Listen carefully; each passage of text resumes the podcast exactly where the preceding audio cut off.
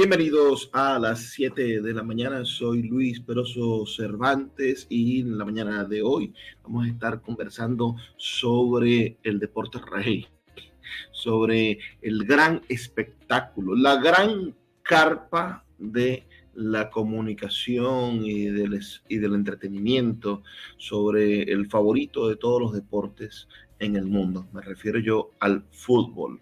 Y cuando comparamos al fútbol con el mundo de los gladiadores, con el Coliseo romano, con esas luchas en, sangrientas, por supuesto, eh, a, espadas, a verduguillos, con, con, arpones y con lanzas, con diferentes tipos de armas para poder, bueno, sobrevivir ante bestias y también contra peleas injustas, a veces peleas entre mismos esclavos.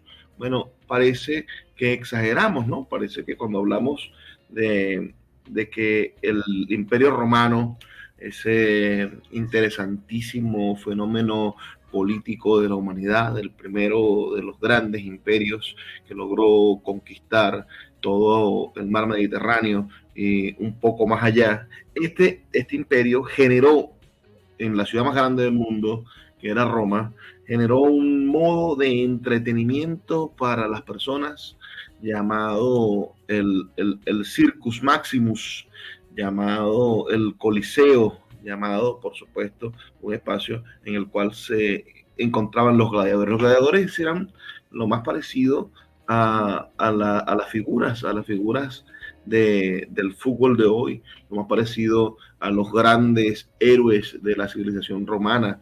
No los soldados, estaba el César, una especie de, gran poder o de gran punto y aparte en la estructura, eh, el intocable, el, sabio, el encargado de regir la, época en que le tocaba vivir. Y estaban, bueno, los, los soldados, que era sin duda el modus vivendi de la mayoría de, de, los, de los miembros del imperio, ¿no? Es decir, estábamos en presencia de un imperio cuyo principal fundamento de producción o su principal fundamento de, de, cohesión social era la guerra. Cuando Roma dejó de expandirse y dejó de pensar en la guerra como producto de unidad nacional, como producto de, expansión, como marca social, digamos, como punto central de su sociedad, bueno, fue entrando en el declive. Mientras que los pretores, pensemos antes de la edad imperial, antes del imperio romano, pensemos en la República Romana, mientras que los pretores, mientras que los generales dirigían sus legiones y Roma estaba en una construcción en positivo, tenía un objetivo nacional, tenía un objetivo de, crecimiento y de expansión de su ideología nacional, de su modelo de república, bueno, Roma estuvo en un saldo positivo y estuvo siempre, bueno, en crecimiento. En el momento en que se detuvo eso, tuvieron, y ahí es donde, donde los gladiadores tuvieron su máxima expresión, uh, tuvo Roma la posibilidad o la, o la, tragedia, bueno, de empezar a, de, a, decaer como sociedad. Existía un término, ya quizá hemos hablado de eso en un momento, el pan y circo, ¿no? ¿Por qué? Porque para poder controlar a las masas, a las masas la mayoría de las veces hambrientas, la mayoría de las veces desocupadas, de la primera urbe, de la primera conglomeración humana de más de un millón de personas, como fue Roma, ese, en ese espacio entonces el César generaba este encuentro público financiado regularmente por, por el Estado. Y en ese lugar regalaban pan, le tiraban pan a la gente para que tuvieran algo que comer. Y después, bueno, el Circus Maximus eh, lo que presentaba era el gran entretenimiento. Los hombres más fuertes, a los hombres más ágiles, a los hombres dispuestos a todo, a los hombres que se entrenaban regularmente. El romano vivía, empezó a vivir lo que nosotros podemos conocer como la vida sedentaria, pero estos eran hombres que se dedicaban al entrenamiento físico y en su mayoría, todos, en su mayoría, eran esclavos. No existía como tal una experiencia en la cual pudiese haber alguien que hiciese esto de manera, de manera voluntaria, a excepción del, del emperador que quiso ser gladiador, ¿no? emperador. Los emperadores a veces se vuelven locos. Eso le pasa a los presidentes, a los políticos y sobre todo también a los concejales por su pequeña cantidad de ego que no se encuentra definida en ningún caso, porque en este país nadie le presta atención a los concejales porque no tienen criterio. Bueno, pero sigamos en este, en, este, en este tema, ¿no? Hoy quiero hablarles del fútbol porque recientemente han sucedido cosas terribles en nuestra sociedad latinoamericana. Estamos en el medio, la, la, Conme, la Cosmebol y la FIFA está en el medio de los procesos de clasificatoria hacia el Mundial mundial que se va a llevar a cabo en Estados Unidos. Uh, entonces hay en América un ambiente de renovación, digamos, de la cosa de la cosa futbolística. Venezuela raramente está de cuarto lugar en la tabla de clasificación. Por primera vez en su historia tienen una posibilidad verdaderamente clara de ser eh, seleccionada para asistir a este o a algún mundial.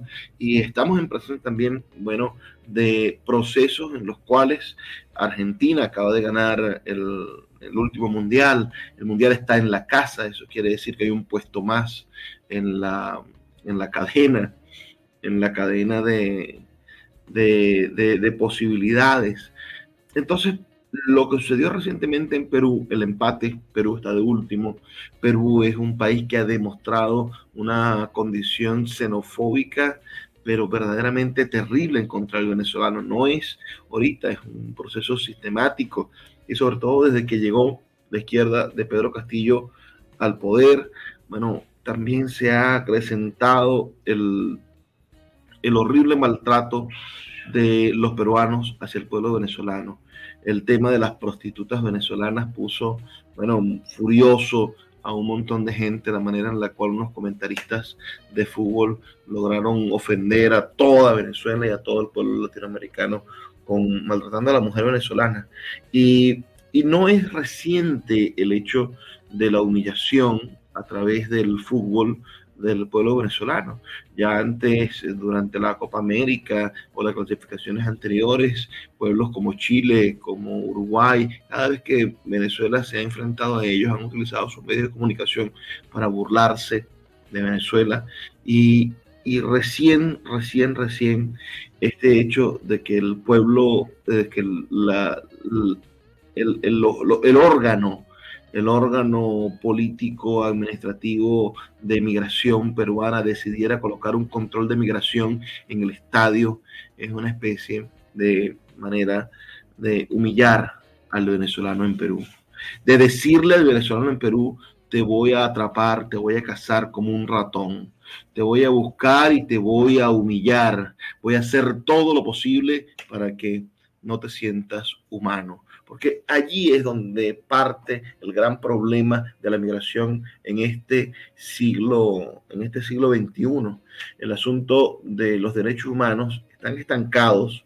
En, bueno, está ahorita estancado el derecho humano en tanto en cuanto están los derechos de las diversidades sexuales que no se han logrado universalizar en el mundo y después está el derecho humano a la migración, el derecho humano que logra, bueno, imponer una especie de ciudadanía universal, el derecho humano que va a darle dignidad a cualquier persona sin importar el lugar de su nacimiento.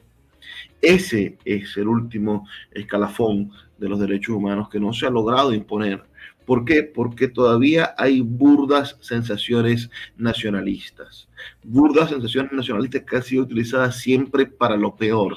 El nacionalismo, si bien, bueno, estamos eh, eh, relacionados por la posibilidad de vincularnos ideológicamente, sentimentalmente, emotivamente, natural, genéticamente al lugar en el que hemos nacido y necesitamos para el desarrollo de nuestra identidad, necesitamos tener claro el lugar en el que nacimos, o por lo menos tener definidos cuáles son los principios fundamentales de, esos, de, esas identidades locales que nos van a, a, nutrir como individuos, bueno, tenemos la posibilidad ahora también de pensar en que somos un colectivo humano y como colectivo humano también eh, tenemos derechos que podemos compartir y que haber nacido en Estados Unidos o haber nacido en Europa no te hace mejor persona o mejor ser humano que haber nacido en el Medio Oriente o haber nacido en una isla del Caribe o haber nacido en Maracaibo.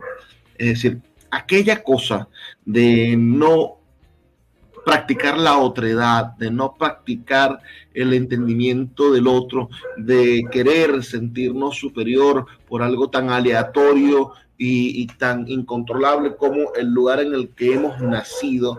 Bueno, eso que pierde lógica y que se convierte solamente en elementos eh, emocionales, termina influyendo en la desigualdad que vivimos en nuestro planeta.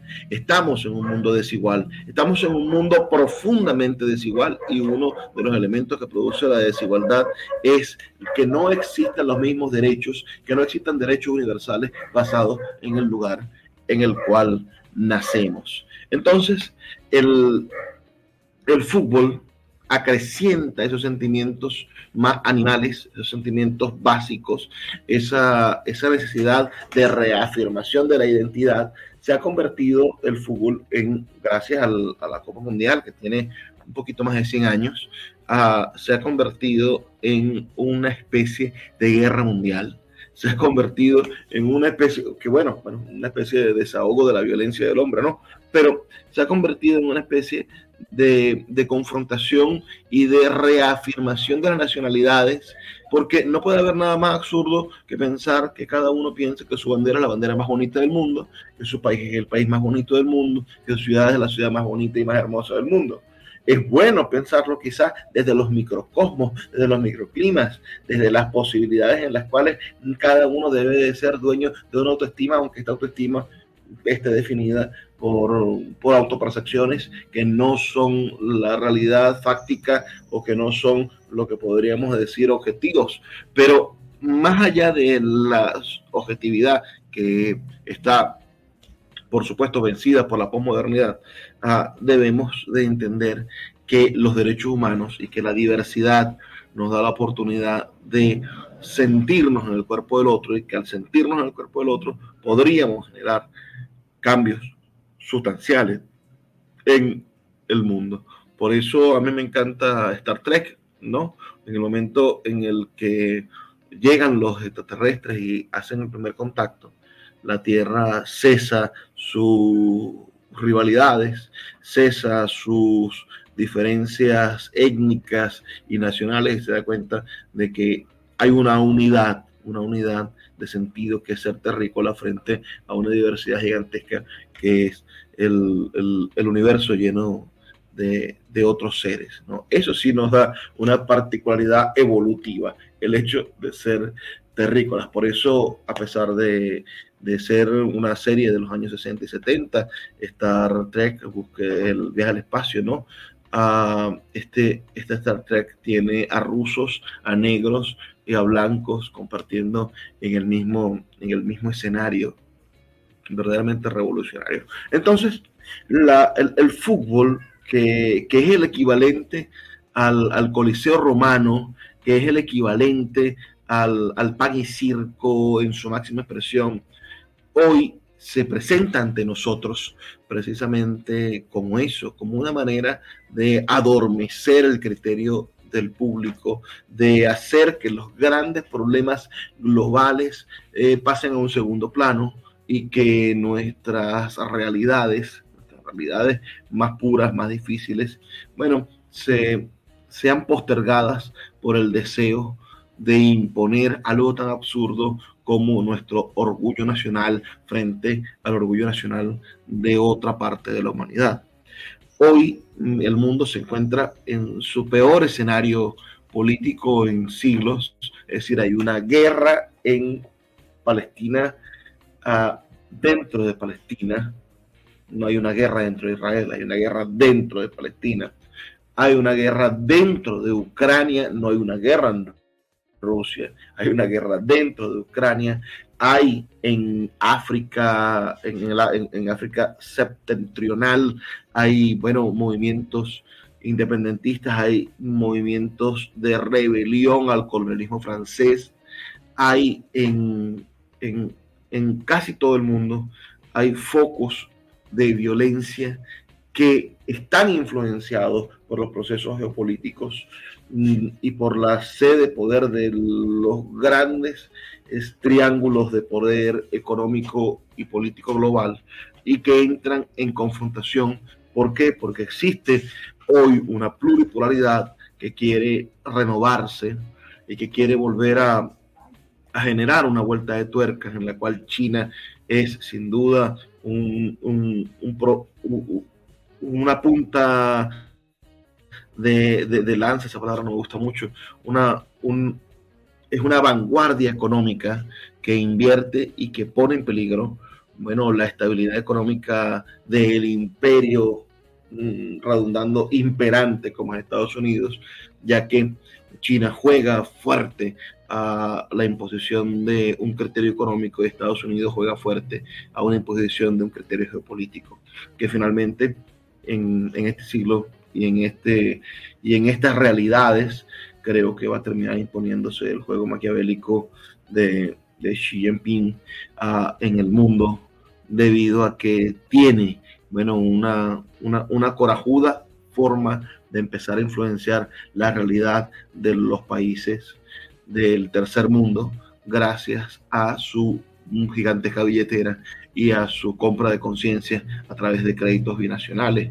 Entonces, estamos sin duda en presencia de un, de un cambio político que todo cambio produce violencia, que todo cambio produce confrontaciones, pero también estamos en presencia o en el adviento, en la llegada de lo que es el, gran circus, el circus maximus de, de este siglo, que es sin duda el Mundial de Fútbol.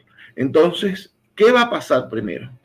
Vamos a poder eh, coincidir eh, los humanos en una treta ideológica como la del fútbol, en la cual, bueno, se detienen todas las respiraciones durante un mes y la gente olvida que hay una guerra en Ucrania y olvida que hay una guerra en Palestina y que se están cometiendo genocidios.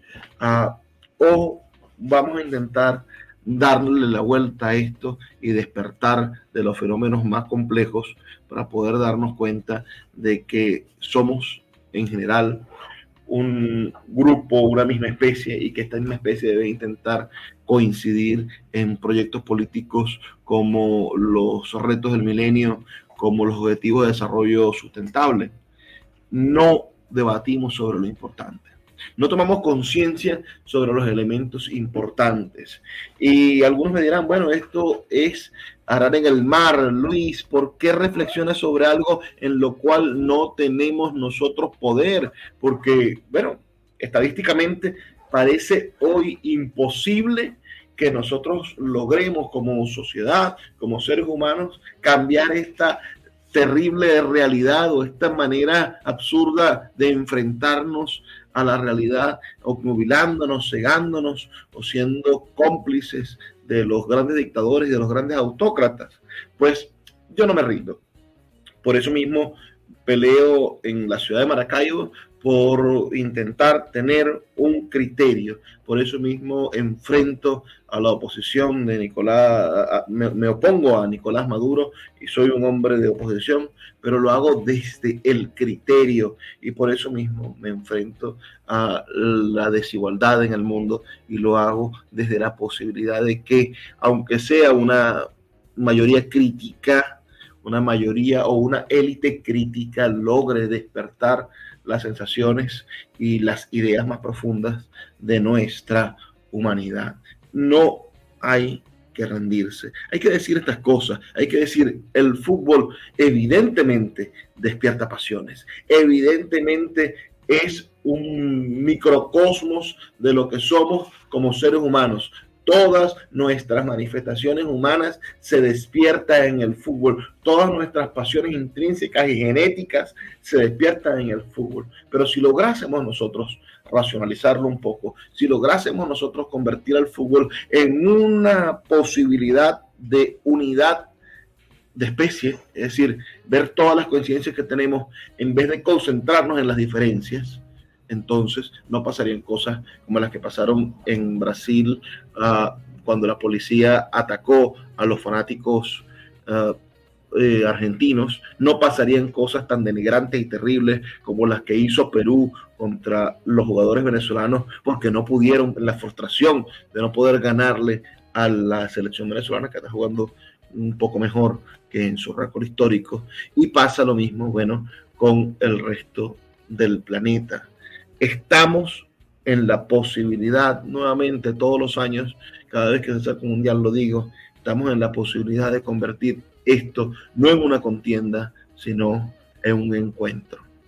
Un encuentro de las cosas que nos hacen excelentes, que nos hacen la raza superior, la serie, la raza no, la especie superior uh, sobre el planeta. Hemos logrado hacer arte, hemos logrado convertir el deporte en arte, hemos generado procesos de transformación, de humanización, porque cuando hablamos de humanizar hablamos de algo en positivo. Tenemos que enfocarnos como, como sociedad en hacer de estos hitos, hitos humanos, es decir, hitos positivos para la transformación de nuestra sociedad. Y en cuanto a la guerra, la Tercera Guerra Mundial parece que está a la vuelta de la esquina.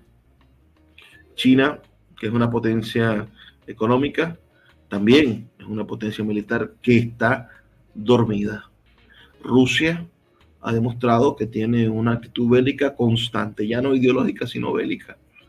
Y Estados Unidos está en declive, está en declive eh, socialmente, está en declive ideológicamente, está en declive económicamente.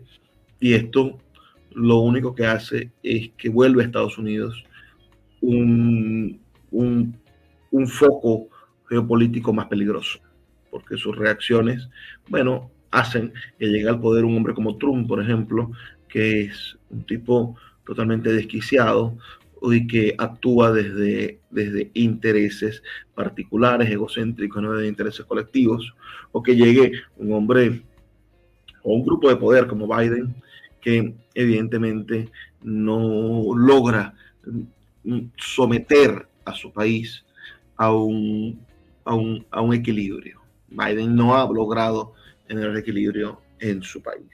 Entonces, hoy más que nunca sabemos que el fútbol es una herramienta para distraernos. Miren qué, poder tiene el fútbol, que la gente se le olvidó el Esequibo en estos dos o tres días, y hasta el propio Jorge Rodríguez, que es un genio de, de, la cosa, de la cosa comunicativa, bueno, ayer tomó la palabra y levantó la voz contra la Confederación de Fútbol del, Caribe y de, y de, América Latina, diciendo que tienen que tomar medidas contra Perú por lo que le hicieron a los venezolanos. ¿Por qué? Porque saben que instar el nacionalismo, que es lo que están haciendo con el Esequibo, tocar esa llaga del nacionalismo, lo que hace es despertar las más bajas pasiones y los eh, y una especie de, y esto es inconsciente por supuesto, una especie de asentimiento, de apoyo automático hacia la causa del, que, ellos, que ellos generan. Y, no los culpo, es la, es la forma más inteligente de controlar el proceso político y lo hacen con conocimiento de causa. Soy Luis Peroso Cervantes. Me gustaría saber sus opiniones. Ustedes si apoyan el fútbol nacionalista, creen que se están desarrollando injusticias contra Venezuela, ah, terminará la guerra antes del Mundial o el Mundial va a hacer que se nos olvide esto y comiencen nuevas guerras. Sucederán actos terroristas durante el Mundial. ¿Qué pasará en el mundo frente a este mundial que además se va a llevar a cabo en el lugar donde hay más intereses económicos y más cámaras de televisión, que es en Estados Unidos. Se viene un mundial bastante televisivo y los intereses geopolíticos lo van a utilizar, van a aprovechar para cometer atrocidades. Anótenlo.